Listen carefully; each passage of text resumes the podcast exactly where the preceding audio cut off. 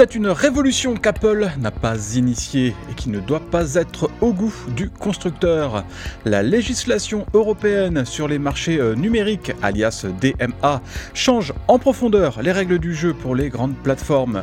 Pour ce qui concerne Apple, cela veut dire respecter euh, des obligations qui vont euh, complètement à l'encontre du modèle économique de l'iPhone. Installer des applications en dehors de l'App Store? Check. Utiliser un autre moyen de paiement que celui euh, d'Apple Check. Remplacer euh, Siri euh, par un autre assistant dans l'iPhone Check, check et recheck. Oui, ça va tanguer dur pour Apple et ben, on va parler de tout ça aujourd'hui. Salut à tous, bienvenue dans Kernel Panic, le podcast du club Hygiène.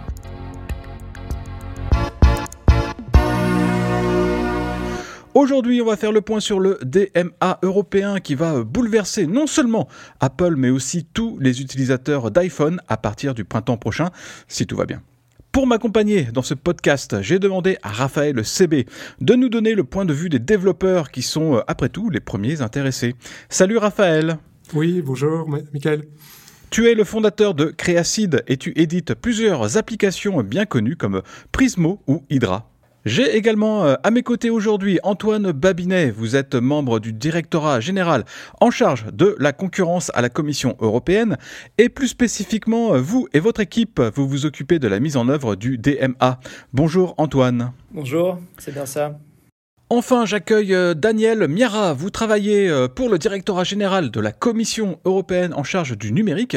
Et là aussi, vous êtes bah, en charge de la mise en œuvre du DMA. Bonjour Daniel. Bonjour. Avant de rentrer dans les détails, je voulais faire un point sur le, calendrier. Le DMA est entré en vigueur, euh, si je ne dis pas de bêtises, le 1er novembre 2022, mais on est euh, actuellement dans une phase où le boulot de la commission est de déterminer qui est un contrôleur d'accès, un gatekeeper. Alors déjà, euh, bah, qu'est-ce que c'est qu'un contrôleur d'accès et, est-ce qu'Apple peut être considéré d'ores et déjà comme un contrôleur d'accès? Antoine peut-être? Oui, bien sûr. Euh, de, notre côté, juste petit, euh, la, petit, petit commentaire ennuyeux, mais euh, juste pour dire que qu'on va s'exprimer aujourd'hui hein, dans notre capacité personnelle et, et que tous les commentaires qu'on pourra faire ne, ne, préjugent en rien de, de, de, la situation et de l'analyse finale pour pour un acteur donné. Euh, ça, c'est une petite précision qu'on doit faire. Alors maintenant, pour revenir sur ce qui est plus intéressant, la, la, la question. Euh, oui, effectivement, on est dans cette phase et elle est, elle est intense pour nous parce qu'elle est très importante. Euh, le, le, DMA, il va s'appliquer uniquement à ces, à ces contrôleurs d'accès. Donc, euh, c'est vraiment très important pour définir le champ d'application des, des, règles du DMA. Alors, ces contrôleurs d'accès, mm. euh, ça sera typiquement des très grandes plateformes numériques qui sont actives euh, sur un des dix services qu'on appelle des services de plateforme essentiels et qui sont identifiés dans le DMA. Et par exemple, euh, là-dedans, on trouvera les, systèmes d'exploitation, boutiques d'applications, moteurs de recherche, navigateurs Internet et, d'autres encore, hein, puisqu'il y en a dix. Euh, et, en ce qui concerne vraiment le, terme de contrôleur d'accès, il vient du fait que ces plateformes, elles sont dans un rôle d'intermédiaire entre des entreprises utilisatrices, donc typiquement des, développeurs, et des utilisateurs finaux qui sont typiquement vous et moi qui, téléchargeons des apps. Et ça, ça leur donne un, pouvoir très important parce que justement, euh, il dépend d'elles euh, de, donner accès ou non euh, aux entreprises utilisatrices et, à quelles conditions. très rapidement, pour quand même bien préciser que les contrôleurs d'accès qui vont probablement être désignés auront un, un, poids et un pouvoir économique très important en Europe euh, et, et, toute cette analyse va être faite sur la base d'un certain nombre d'indicateurs, donc qui seront des indicateurs financiers euh, ou en termes de, nombre d'entreprises utilisatrices et d'utilisateurs finaux, euh, même si on pourra aussi voilà, faire une analyse plus, plus qualitative un peu plus tard. Et, et quand je dis que ça sera des grosses plateformes, le seuil en termes d'utilisateurs finaux, il est de 45 millions de personnes. Donc c'est environ 10% de la population de l'UE. donc on voit que ce dont on parle, c'est vraiment des très très gros acteurs. Euh, est-ce qu'on peut rappeler ici rapidement pourquoi est-ce que la Commission européenne s'est engagée dans ce texte? On, avait un instrument hein, qui, était, qui était performant et qui a permis vraiment de, faire bouger les lignes. C'est un instrument qu'on aura encore, c'est l'instrument antitrust. Il y a eu les grandes enquêtes euh, Google qui ont donné lieu à des, amendes de plusieurs milliards. Euh, là, avec le DMA, je crois qu'on veut vraiment aller encore plus loin. Et, on a voulu se doter d'un instrument, enfin le législateur nous a doté d'un instrument qui va vraiment imposer un code de conduite euh, sur un certain nombre d'entreprises, donc ces, ces fameux contrôleurs d'accès, et un code de conduite qui va vraiment avoir deux grands objectifs. Le premier, ça sera d'augmenter la contestabilité sur ces, sur ces services de plateforme essentiels. Euh, et ce qu'il y a mhm. derrière, c'est qu'on veut voir plus d'innovation, plus de diversité, plus de choix pour l'utilisateur final. Euh, et le deuxième grand objectif, c'est d'essayer de, de, lutter contre un certain nombre de pratiques qu'on juge déloyales, voilà, sur un, sur un, un aspect beaucoup plus équité. Euh, euh, quand est-ce qu'on connaîtra le nom des, plateformes qui sont des, contrôleurs d'accès, euh, Daniel? Concrètement, dans, quelques jours, le 2 mai, le, DMA va rentrer en application, c'est-à-dire que ces règles deviennent juridiquement opposables. Et à compter de ce moment-là, les entreprises qui dépassent les, seuils qu'Antoine a décrits tout à l'heure auront deux mois pour nous notifier leurs chiffres. Euh, et nous, on aura 45 euh, jours euh, ouvrables pour prendre les décisions. Donc concrètement, ça veut dire qu'on peut attendre les premières décisions de, de désignation début septembre, autour du 6 septembre à peu près. Euh, finalement, une fois que la commission saura euh, qui sont ces, euh, contrôleurs d'accès, je crois que les plateformes auront jusqu'au 6 mars 2024 pour se conformer aux exigences de cette législation. Alors, bah, on va détailler un peu plus tard les obligations qui vont s'appliquer à ces plateformes. Mais d'abord, Daniel, que risquent les entreprises qui enfreindront ces règles? Donc l'idée, c'était vraiment de doter euh, la Commission européenne, en l'occurrence, de, euh, de, pouvoirs de, contrôle euh, importants et, d'avoir vraiment une incitation forte à, se mettre en, conformité avec les obligations du DMA. Donc concrètement, ça passe par le fait de pouvoir imposer des, des, sanctions financières qui peuvent représenter jusqu'à 10% du chiffre d'affaires mondial total de, des entreprises concernées. Donc c'est évidemment très dissuasif. Il y a aussi des, possibilités d'adresser des, des, injonctions euh, sous astreinte euh, qui sont également un, instrument très utile dans ce genre d'affaires.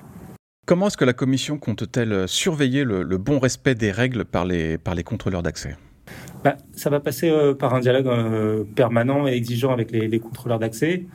Euh, concrètement, le, le, règlement prévoit toute une série d'obligations de, reporting, des obligations d'audit, euh, notamment ce qui concerne euh, le profilage en matière de, de données personnelles, mais également des, des, choses un peu plus un peu plus originales telles que la mise en place de, de compliance officer, une chose qu'on voit peut-être notamment dans, dans, le secteur de, de, la régulation financière.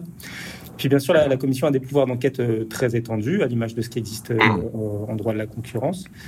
Euh, mais évidemment, euh, c'est pas juste, euh, disons, un, dialogue ou une relation entre la Commission et, les entreprises régulées. Il y a, évidemment tout un tas d'acteurs autour, tout, un écosystème qui, a, disons, un intérêt à ce que les obligations du DMA soient, soient mises en œuvre de manière effective. Et donc, la volonté de la Commission, depuis déjà plusieurs mois, c'est de, faire vivre cette discussion euh, entre, euh, entre la Commission, euh, les, les, stakeholders, les, parties prenantes et, et, les entreprises régulées.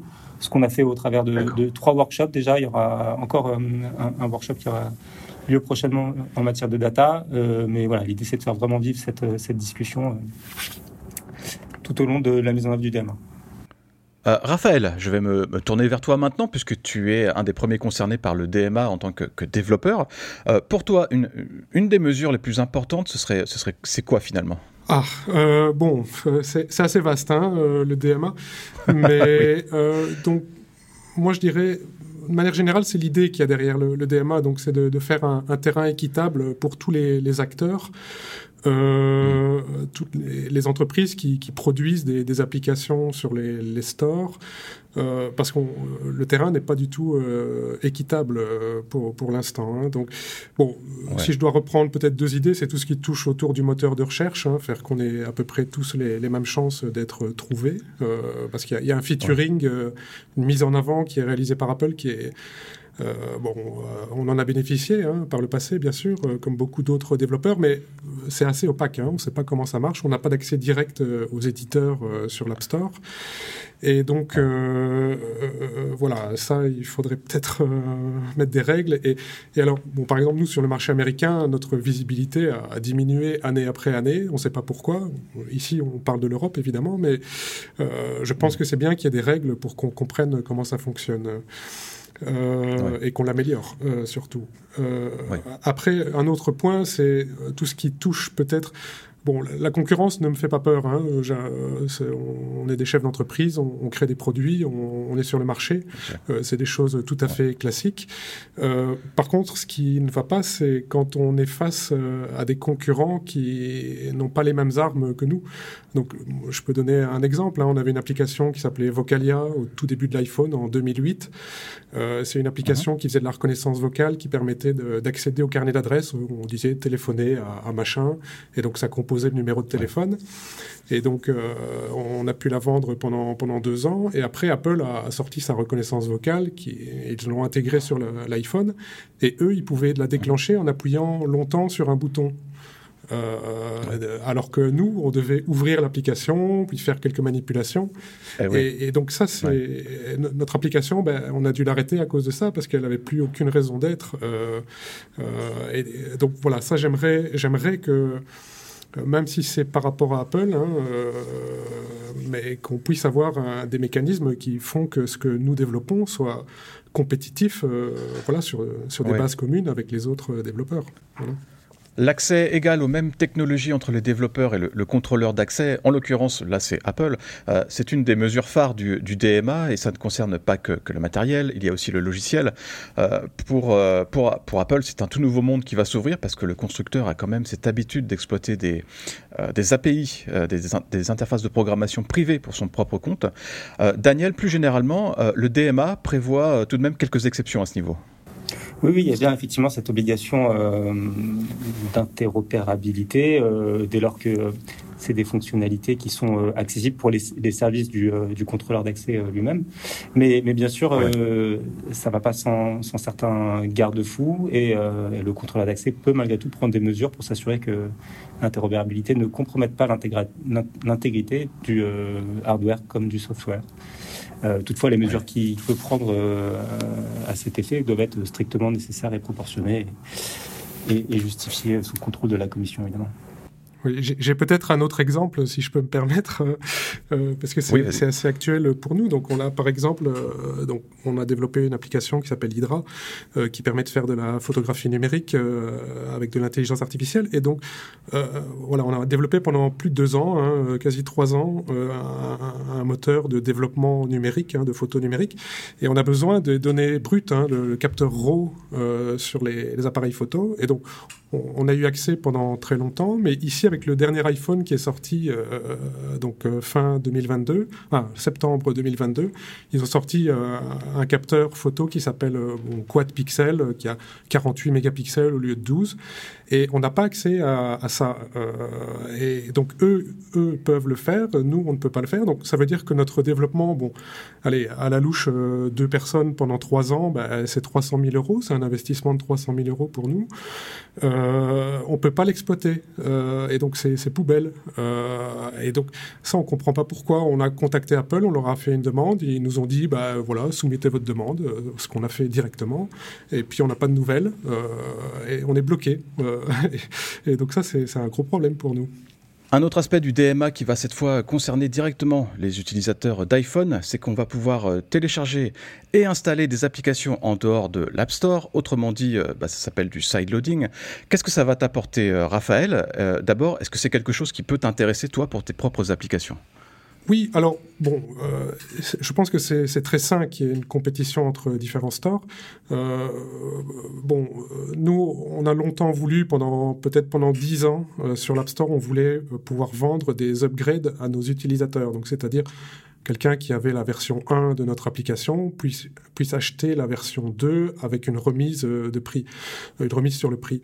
Euh, bon, on a toujours eu un refus, donc tous les développeurs, hein, pas que nous. Hein, donc voilà, c'était c'était interdit. Et puis bon, on a poussé maintenant l'usage des abonnements, bon, qui est aussi une manière de fonctionner. je pense que si on avait eu plusieurs euh, magasins, euh, on aurait pu passer de, l'un à l'autre euh, en fonction de ce qui convient le mieux à notre manière de, vendre nos produits. Voilà, après, c'est au cas par cas. Il faut voir aussi la, quantité de travail que ça peut demander de supporter plusieurs magasins, parce qu'on est, on est une petite équipe, hein, donc on n'est pas capable de, diffuser largement sur beaucoup de, magasins. Mais par contre, voilà, le fait, le fait d'avoir une ouverture, une compétition entre les magasins, oui, c'est très positif. Antoine, le DMA va permettre l'installation d'applications en dehors de la boutique officielle, mais est-ce qu'il sera aussi possible d'installer des, des boutiques d'applications alternatives? Tout à fait. Euh, le DMA, le DMA pardon, prévoit ces, euh, ces, ces deux possibilités.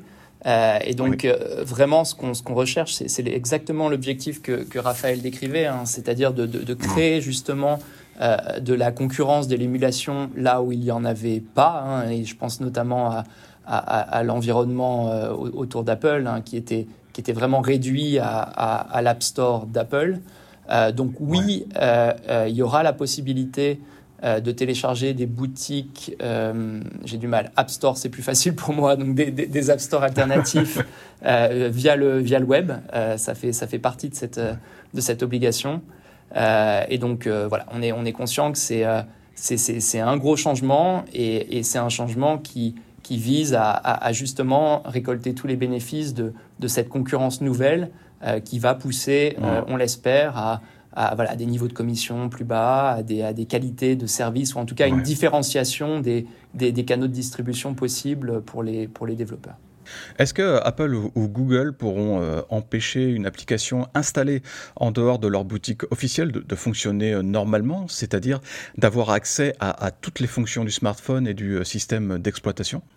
Alors, sans forcément donner une réponse ferme sur, sur vraiment l'ensemble des, fonctionnalités. Ce qui est par contre très clair dans le DMA, c'est que c'est pas suffisant euh, juste de, permettre l'installation d'une app et ensuite de, ne pas lui donner les moyens de, fonctionner.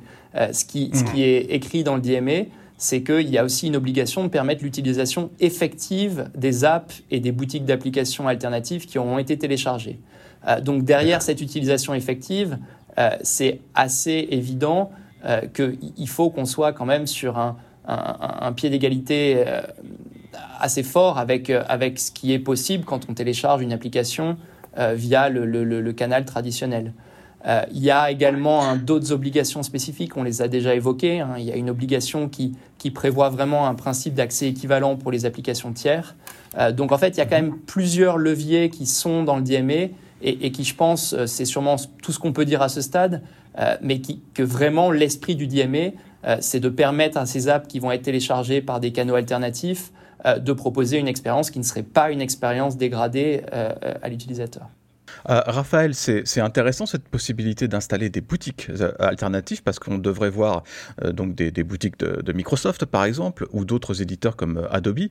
ça va permettre de faire jouer la concurrence entre les boutiques et au bout du compte, bah, ce sera bénéfique pour les développeurs aussi. oui, ben, donc bon, Apple, euh, Apple a une bonne réputation au niveau du design, de la technologie, etc. Euh, c'est une plateforme incroyable hein, de développer dessus. Euh, par contre, Microsoft, par exemple, a, une excellente réputation sur la, relation bon, qu'ils peuvent avoir avec les, développeurs. les développeurs, en général, sont, choyés, on leur donne des, bons outils, on écoute leurs remarques. donc, je pense que ça va faire monter le, le niveau, simplement. Donc, peut-être certaines lacunes qu'Apple pourrait avoir euh, sur base de cette compétition va faire qu'ils vont euh, développer. vous connaissez tous le, bah, vous le connaissez peut-être pas, mais le système de, bug reporting chez, chez, Apple, c'est un enfer. Hein. On, on, envoie, c'est un trou noir, on envoie des choses, on ne sait pas si c'est lu, si c'est traité. C'est comme ça depuis, depuis 15 ans ou plus même. Et, voilà, j'espère que ça, ça va être enfin corrigé parce que ça devient assez lamentable. voilà. Après, oui, concurrence aux, features du store, hein, comme j'ai dit tout tout à l'heure, le, euh, l'upgrade pricing, bon, maintenant ça perd peut-être un peu de son sens, mais bon, c'est des choses voilà, qu'on a voulu pendant très longtemps, qu'on n'a jamais pu obtenir pour des raisons un peu dogmatiques. Hein. Euh, ça, ça, ça devrait disparaître, cette manière de fonctionner. Euh, en tout cas, je l'espère. Euh, cette histoire de, de sideloading, c'est effectivement, euh, bah, c'est quelque chose qui ressemble à une véritable révolution pour, euh, pour Apple. Tim Cook était monté au créneau très publiquement, je crois que c'était en juin 2021 durant Vivatech à Paris. Tim Cook avait donc dit que ça détruirait la sécurité de l'iPhone et les fonctions de confidentialité. Antoine, sur cette question de la sécurité, est-ce qu'il y a des, dispositions dans le DMA Oui, alors la, réponse est oui. Hein. Le, DMA, le DMA il, reconnaît que, que, cette ouverture des, canaux de distribution pour les apps, elle, ne doit pas se faire au détriment de la, sécurité. et, c'est assez notable parce que si on regarde l'ensemble des obligations du DMA, il y a très peu d'exceptions. Alors donc cette exception, hmm. elle existe. Euh, cependant, euh, elle existe avec des conditions euh, qui, sont, qui sont très précises. Hein. Et, clairement, ce n'est pas une exception qui vise à dispenser un, contrôleur d'accès de, se mettre en conformité avec l'obligation. C'est une exception qui prévoit que si le contrôleur d'accès peut réellement expliquer pourquoi il y a des mesures en plus de sa mise en conformité euh, qui sont nécessaires pour euh, assurer un niveau de sécurité qui, reste élevé. Euh, ces mesures pourront être mises en œuvre. Encore faut-il que ces mesures soient proportionnées. Donc ça veut dire que si la mesure, c'est de, de, ne pas se mettre en conformité, il faudra réellement qu'il soit capable de démontrer qu'aucune autre solution moins, qui, qui, irait moins à l'encontre de, de, ce qu'essaye de faire le DMA existe. Donc c'est un standard qui sera véritablement très élevé et, peut-être juste pour commenter un peu sur, la citation de Tim Cook, euh, non, pas commenter parce que je me le permettrai pas et j'en ai clairement pas les, capacités techniques, mais, mais c'est assez black and white comme, comme vision. Euh, nous, ce qu'on a entendu, euh, notamment dans, dans l'atelier qu'on a organisé sur les App Store le, mois dernier, où il y avait vraiment énormément d'acteurs de, marché, Apple était présent, mais il y avait, il y avait beaucoup d'autres acteurs, on a entendu qu'il y a possible, enfin, il y a normalement des solutions pour arriver à, une ouverture plus grande tout en respectant un niveau de sécurité qui est, tout, à fait, euh, tout à fait acceptable et, tout à fait euh, dans, les standards. Donc clairement, il va falloir travailler là-dessus. Nous, on entendra tout le monde et on ira chercher l'expertise là où elle est. on a de l'expertise en interne, mais on aura besoin d'entendre le marché. donc voilà, c'est une discussion qui, qui va sans nul doute être intense, mais, mais qui, qui devra sûrement aboutir à quelque chose de constructif. Alors euh, bah, justement, le diable est dans les détails. Le DMA précise effectivement que le contrôleur d'accès euh, peut prendre des mesures, euh, comme, vous disiez, pour éviter que les apps tierces ou les boutiques d'app alternatives compromettent l'intégrité du smartphone ou du système d'exploitation. Il, faut que il faut que ces mesures soient justifiées donc, par le contrôleur d'accès. mais qu'est-ce qui pourrait empêcher Apple de continuer à verrouiller l'iPhone et iOS du moment que c'est justifié entre guillemets? C'est cette idée du dialogue permanent? Oui, on, on, l'a pas mal évoqué. Euh, c'est pas assez pour Apple de dire que si on touche à leur modèle actuel, il y a immédiatement une problématique de sécurité. Ils, vont devoir essayer de toucher à leur modèle actuel, euh, mais tout en, faisant d'autres adaptations qui, continueront à garantir un, niveau de sécurité élevé. Donc je pense que c'est vraiment ça le dialogue qu'on aura. Euh, et encore une fois, ce n'est pas un dialogue euh, entre euh, nous, Commission et, Apple, c'est un dialogue qui devrait être le, plus transparent possible pour qu'on puisse recueillir des avis bah, d'experts en, sécurité et, qui pourront voilà, dire là où, sont les, limites de l'exercice. Et, par exemple, c'est vrai que sur ce sujet de sécurité, je suis assez curieux d'entendre euh, ce que, ce que l'opinion de Raphaël, s'il en a une, euh, parce que ce sera typiquement ce genre d'opinions qui seront, qui seront très intéressantes. Oui, je pourrais, oui, je pourrais vous, vous la donner euh, à, l'occasion, bien sûr. Après, bon, il y a un précédent hein, sur, dans la plateforme Apple, c'est le Mac. Sur le Mac, on, on peut installer des applications de l'App Store, mais on peut installer des applications qu'on télécharge depuis Internet. Mmh. Euh, et, donc, euh, ça fonctionne comme ça très bien. Euh, donc voilà. Après, bon, il y a certainement des spécificités à l'iPhone, mais voilà. En tout cas, je suis, je suis disponible pour, pour en reparler ultérieurement. Il y a une autre facette du DMA très importante pour les développeurs, c'est qu'ils vont avoir la possibilité d'utiliser des systèmes de paiement alternatifs, c'est-à-dire autre chose que le, système de l'App Store. Euh, Raphaël, demain, dans tes applications, est-ce qu'on pourra payer avec, je sais pas moi, euh, PayPal ou Stripe? C'est une possibilité. Bon, euh, nous, voilà, les petits acteurs comme nous, hein, des petites sociétés de, quelques personnes, on ne veut pas multiplier non plus les, canaux de paiement. Ce qui est important, c'est d'une part le coût, euh, donc, a une grosse différence de, marge entre deux canaux, ben, on peut passer de, l'un à l'autre euh, éventuellement. Et l'autre possibilité, ben, l'autre point qui peut être intéressant, c'est les, les, modèles autorisés. Donc, par exemple, faire un abonnement qui marche à la fois sur une Mac et, iPhone, c'est compliqué. Il y a des raisons techniques chez Apple qui font que ça, c'est difficile. Donc si des, plateformes alternatives le permettent, ben, de manière simple, peut-être on pourrait, on pourrait passer dessus. Mais après, c'est au cas par cas. J'ai pas, voilà, j'ai pas de euh, d'idées générales sur la manière de procéder, mais en tout cas, c'est bien que ça soit, ça soit disponible. Alors, euh, quand on parle de, paiement dans les boutiques d'app, on parle forcément de, commission. Et, là, du coup, le, DMA ne prévoit rien de spécifique, je crois. En fait, aux Pays-Bas, où les, apps, les applications de rencontre peuvent utiliser un autre service de paiement, Apple prélève une commission qui est quasiment la même que sur l'App Store. Elle tourne autour de 30%. Est-ce qu'il n'y a pas un, trou dans la raquette ici, Daniel, ou est-ce que c'était la, la volonté de la Commission européenne de ne pas interférer sur ce sujet-là euh, je, ne suis pas sûr qu'il y ait un trou dans la raquette dans le sens où euh, bah, il faut toujours euh, regarder un peu les, différentes obligations du DMA de manière combinée.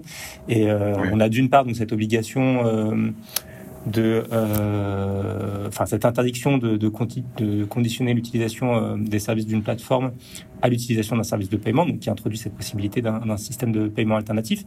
Et quand mhm. euh, les développeurs s'empareront de cette, cette possibilité d'utiliser un système de paiement alternatif, bah, assez logiquement, ça devrait se refléter dans dans la commission qui est, qui est prélevée par le, le magasin d'application. Donc évidemment, c'est pas le moment de s'engager sur euh, une discussion sur, sur, le, sur les chiffres, mais il faudra que ça reflète le fait que le contrôleur d'accès ne, ne, fournit pas le, service de paiement dans, dans, ce cas précis. Et ça, ça peut être fait aussi au travers de, de l'obligation euh, d'appliquer des, euh, des, conditions euh, alors comment dire en, français, euh, équitable, raisonnable et non discriminatoire euh, en ce qui concerne les, les conditions d'accès aux, aux, magasins d'application. Euh, Raphaël, sur cette question de, la commission, euh, de ton côté, euh, tu, trouves normal qu'Apple demande, demande ça, une, commission sur les achats, même dans des apps en dehors de l'App Store?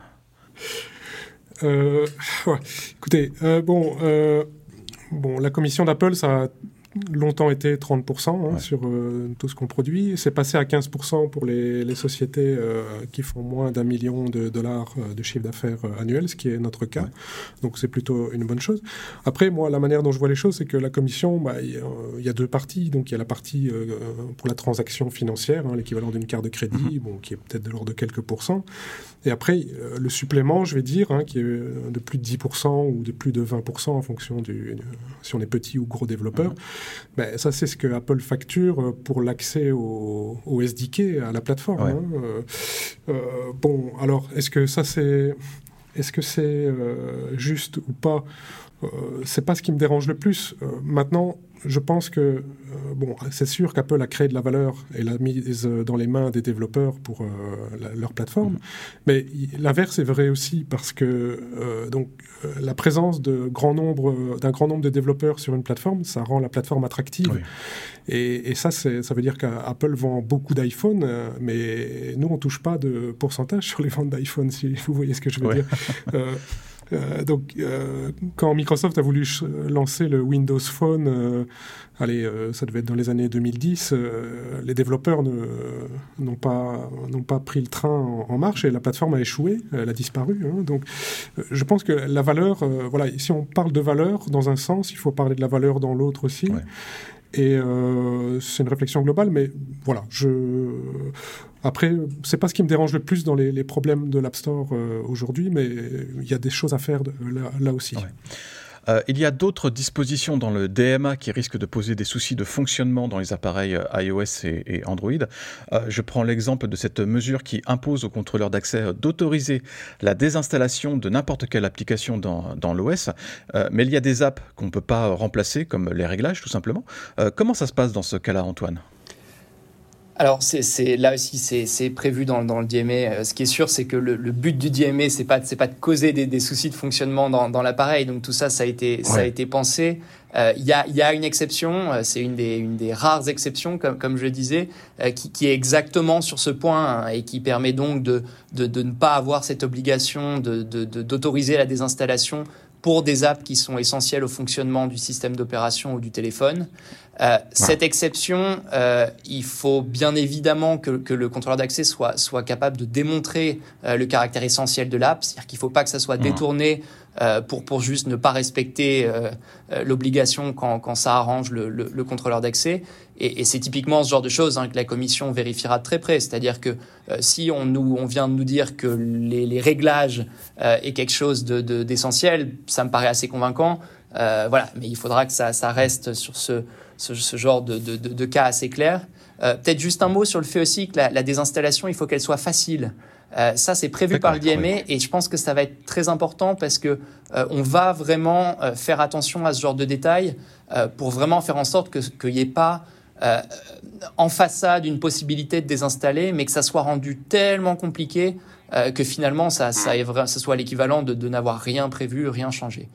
Une autre mesure intéressante qui, risque de se transformer en, casse-tête pour les contrôleurs d'accès, euh, c'est que les, utilisateurs doivent pouvoir changer facilement de moteur de recherche, de navigateur Internet et d'assistant virtuel, Antoine. Oui, alors c'est vrai, mais là, là, il faut quand même vraiment aller dans le, détail du, texte, hein, parce qu'il y y a quand même certaines conditions qui font que que ça sera euh, pas forcément systématique. C'est des conditions de, de, désignation. Donc je ne vais pas forcément détailler ça maintenant, euh, mais, mais, mais c'est vrai que dans certains cas, euh, il y aura cette obligation qui va s'appliquer. Ça sera une obligation qui fonctionnera avec un, un, un écran de, un choix à l'écran entre une liste des principaux fournisseurs.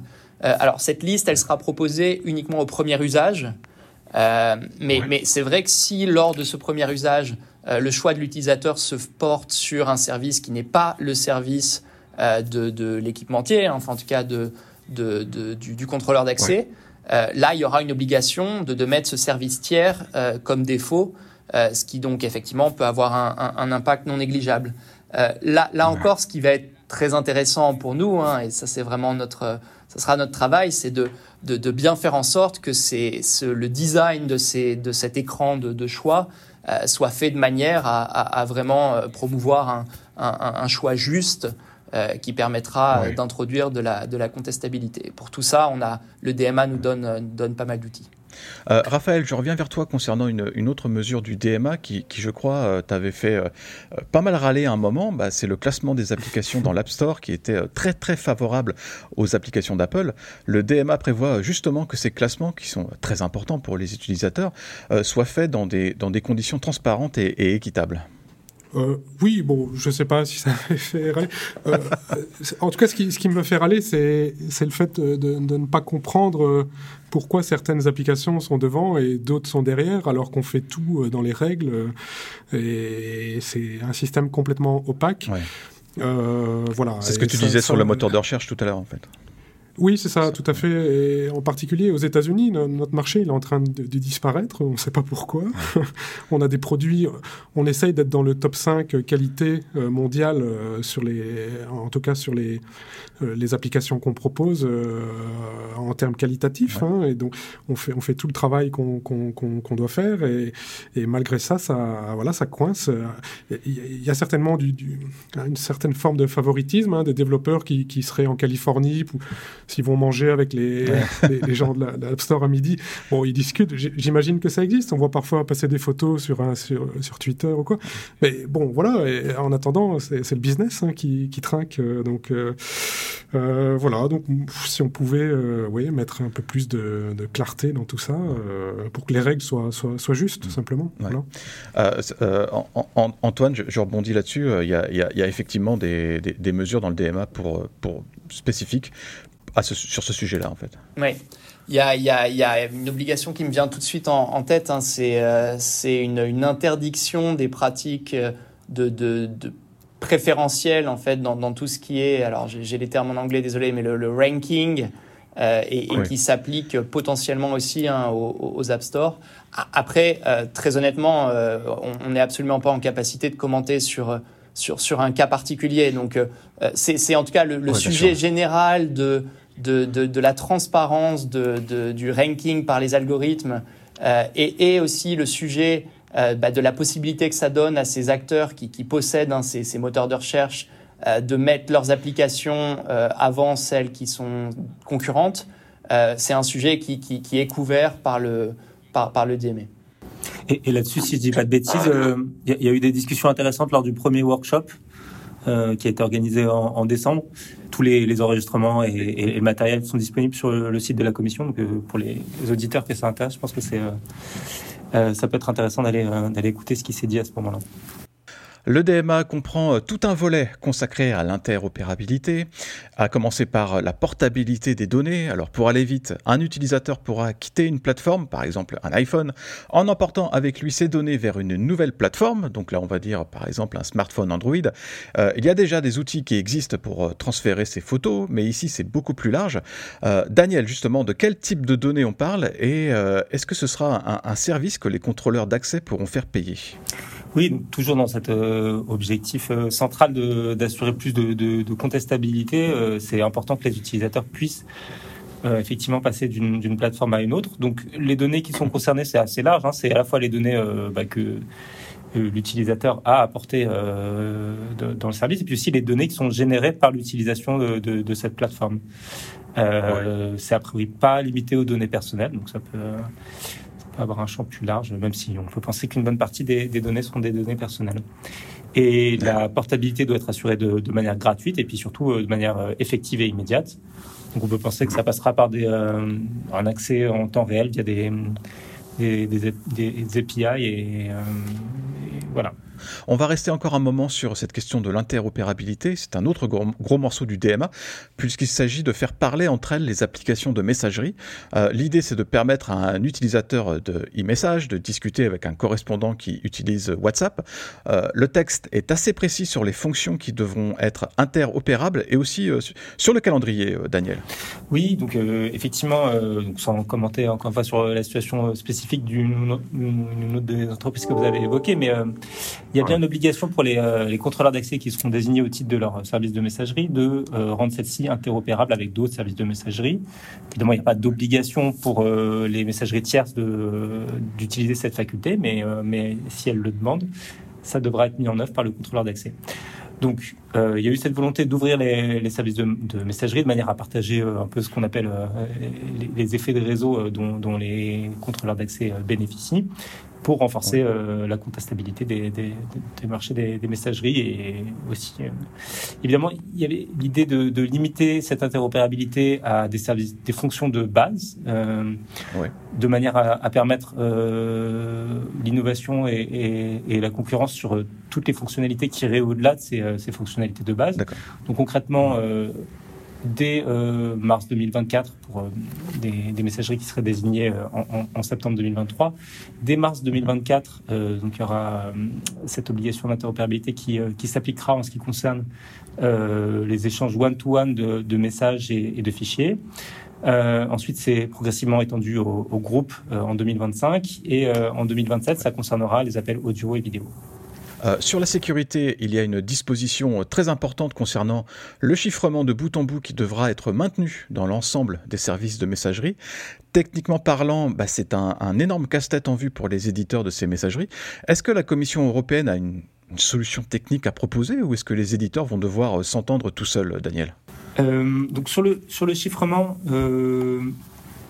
c'est un point sur lequel le DMA est très très clair. Hein. Il ne faut pas que, que cette obligation euh, se fasse au détriment de la sécurité ou de la vie privée. Donc concrètement, euh, si on a une messagerie du, du contrôleur d'accès euh, qui était chiffrée de bout en bout, les messages qui seront échangés dans le cadre de cette interopérabilité devront également être chiffrés de bout en bout et globalement garantir le même niveau de sécurité et de respect de la, de la vie privée.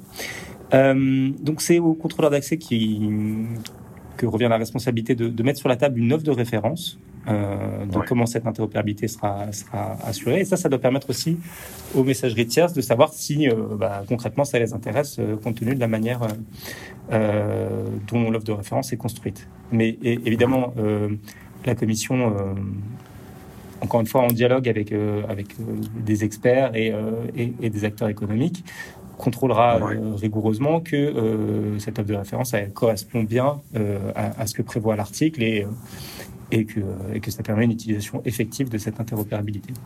sur cette question de, de, la sécurité, les contrôleurs d'accès peuvent prendre des mesures pour éviter qu'une messagerie tierce compromette l'intégrité à ces services. Oui, oui, tout à fait. Euh, Encore une fois, euh, les termes vont être un peu les mêmes que sur les exceptions de sécurité qu'on a évoquées par, par, par, le passé. C'est-à-dire que peut y avoir des mesures qui, qui sont prises euh, si, euh, si l'intégrité du service est, mise en cause, mais évidemment, il faudra toujours que ça soit fait de, manière dûment justifiée et, et, que ce soit vraiment proportionné. Quoi.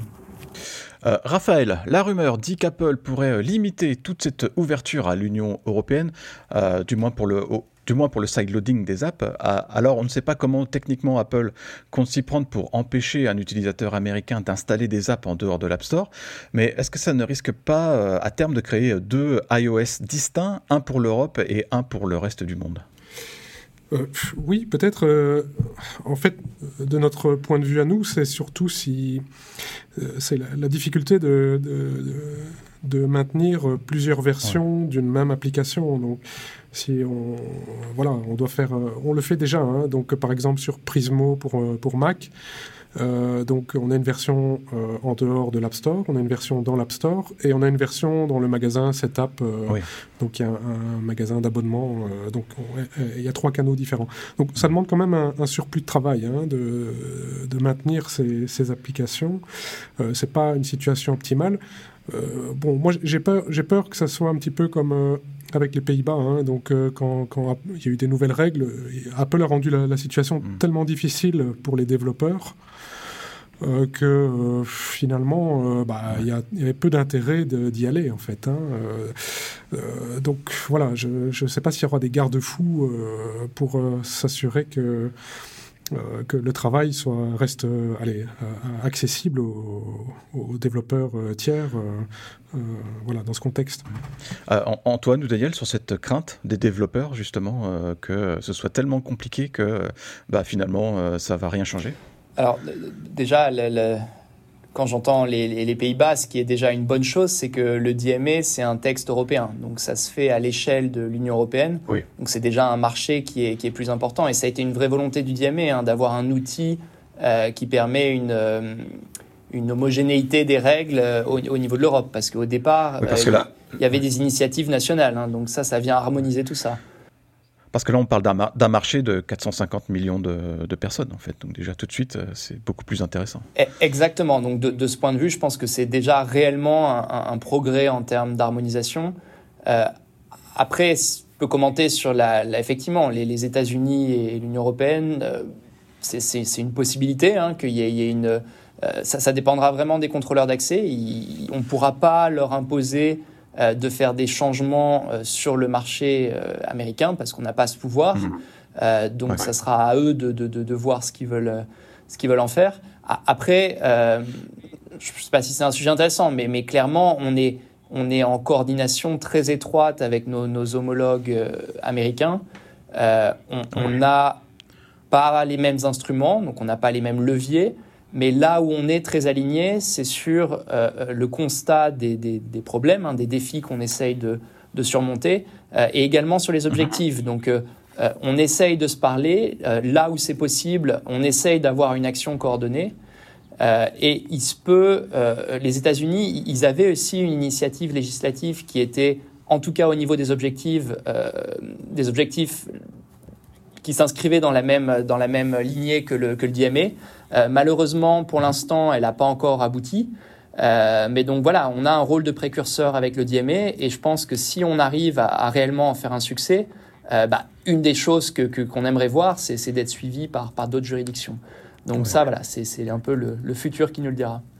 Eh bien, merci tous les trois pour votre participation dans Kernel Panic aujourd'hui. C'était un, podcast un petit peu long, mais le sujet est important évidemment et, bah, on risque d'en reparler de plus en plus au fur et à mesure qu'on s'approche de l'échéance fatidique du 6 mars 2024. Merci et au revoir Daniel.